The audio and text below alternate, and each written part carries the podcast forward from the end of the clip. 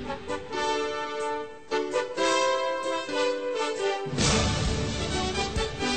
结一周新闻大事，纵览一周新闻热点，一样的新闻，不一样的视角。我们一起来解读新闻背后的故事。大家好，欢迎收听这一期的新闻五班车，我是慧茹。我是赵琳。那么接下来您将收听的有：四川再现出版百元大钞是因为三百元，我们再来关注一下汶川地震八周年的最新情况。理工男用魔方表白，最终以失败告终。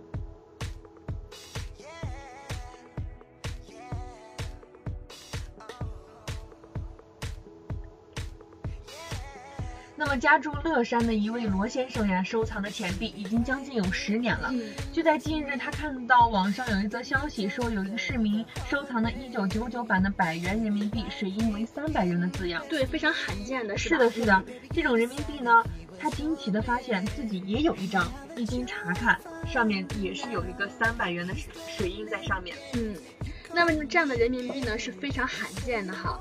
那么这个与众不同的1999版的百元人民币，罗先生呢向记者展示了这个人民币的编号为 PC 七六六幺幺六八二这样的百元人民币。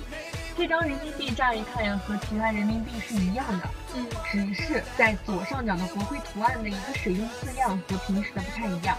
罗先生将普通的1999版百元大钞和这张放在一起来比较，明显的看出普通的呢应该是水印应该是一百，而另一张呢是三百。那么记者呢跟进这个报道之后呢，嗯也是在怀疑这个百元大钞到底是真的还是假的，对，很是怀疑。嗯那么一起和记者来到了银行，经工作人员的确认呀，这张人民币确实是真币。嗯，但是我觉得这个人民币应该价值不菲啊，对，那么这个错版人民币呢，价值百万元，真的是价格不菲。真的是如果找到了一张这样的人民币，真的是不用工作了。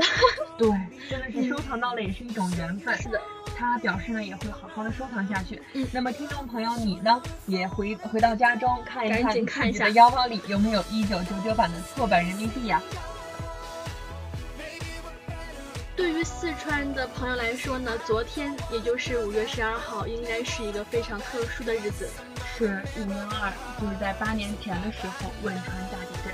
哎，八年前的时候你在干嘛呀？八年前呀、那个时候应该在读初中，在上初二。我觉得那个时候应该是非常的震惊，这个事情真的是一个意外，嗯而且还是零八年我们要办奥懵运会，对对对什，么都不知道。我记得我是在教室里面坐着，突然我感到我，对，突然感觉到我同桌就在摇，他他在动我说，哎你在干嘛？你别摇啊！我说是我没有摇啊，你也在摇。然后忽然班里面有个人喊出地震了，我们才知道那时候的地震呀，说是八点零级大地震，真的是牵动了全国人的心呀，就是心系汶川。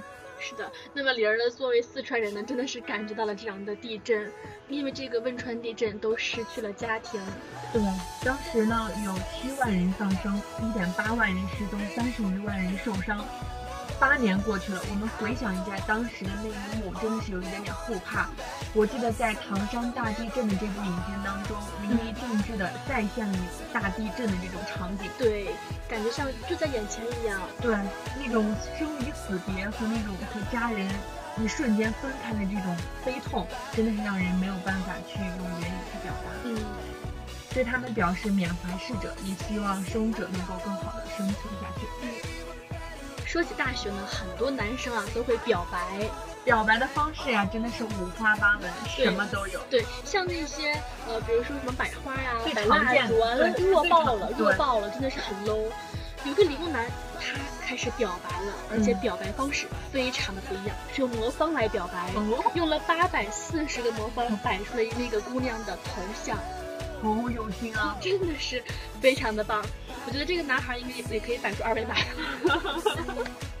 是啊，那么据说呀，这面魔方墙高二点六米，宽一点三七米，总共用了八百四十个魔方。嗯，能够看得出来，拼出来的图案是一个长发飘飘、貌容清秀的年轻姑娘。那么这副拼图的主人呢，是一个魔方的爱好者，嗯也是熬了三个晚上才拼出了一个这样巨大的魔方，可是还是是以失败告终了。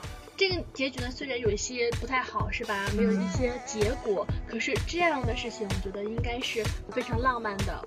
啊。毕竟为一个很爱的一个姑娘啊，疯狂了一把，还是值得尊敬的，还值得非常浪漫的。嗯，不过也没有关系，各花入各眼，小伙呢也不必伤心。或许下一位姑娘是你心动的对象哦。也许下一位姑娘呢长得会更简单一点，听的呢也会更简单一点。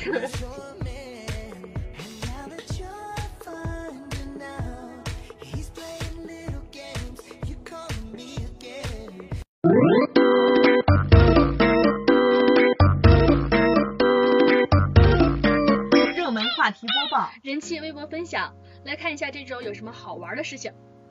哎，最近慧茹你在追什么电视剧啊？在追《欢乐颂》啊。我也是哦。而且现在微博上的很多的话题都是跟《欢乐颂》有关的。是的。比如说刘涛、王子文，还有这个杨紫、关之琳，对，都在这个里面，对，都上热搜。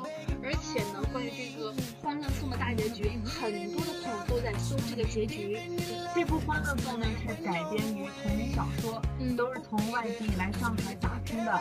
五个不同的女孩，然后齐聚在了名叫欢乐颂的一个中档小区的二十二楼。嗯，这五个女孩呢，性格迥异，各自携带着不同的工作、爱情和家庭生活在一起，碰撞出了各种欢乐的火花，带给我们一场特别饕餮盛宴。哎，对。那这部剧呢，之所以受大家的喜欢，首先这部剧呢，归结于他没有一些宫斗哈，一些什么职场的战争，对，而且这部剧呢是以友情，还有一些些丝毫的一些爱情作为主题的，对，没有那种婆媳战争，让人看着很心累的感觉。嗯，这部剧呢也是给一些大学生或者一些白领一些激励，告诉他们如何努力的。这部剧呢还是非常积极向上的，很励志的，对，很让人觉得有一种成长的感觉和蜕变的一种刷新各种三观。对，因为曲筱绡那种性格在剧中演绎的实在是淋漓尽致，对，真的是让人特别觉得她洒脱，觉得特别的好。是的。关于这个结局呢，还没有播出完的时候，很多朋友都在搜这个结局了哈。嗯。但是结局呢是说，这个樊胜美和王柏川在一起了，安迪呢跟这个起点分手了，和包奕凡在一起了。关雎尔呢，据说是还有争议的。有人说呢，他是跟姚斌在一起了；也有人说呢，他是跟谢斌在一起了。这个事情呢，还是有待于考证的。马上就要大结局了。对，但是这个结局的时候呢，也没有跟他在一起。嗯。然后邱莹莹和这个应勤在一起了，安迪也是很幸福的，是吧？然后这个王子文跟这个赵医生在一起了，然后跟老谭在一起了，应该跟白主任在一起。对，网友真调皮啊，都说我和老谭，你和白渣男。对。不过白渣男这个角色在影片当中也是表现的淋漓尽致，表现的很好。他在剧里面呢，应该是一个白渣男的一个角色，可能在剧外里面他也是一个应该也是一个好人，只能是说呢，他的演技应该还不错，很好。嗯。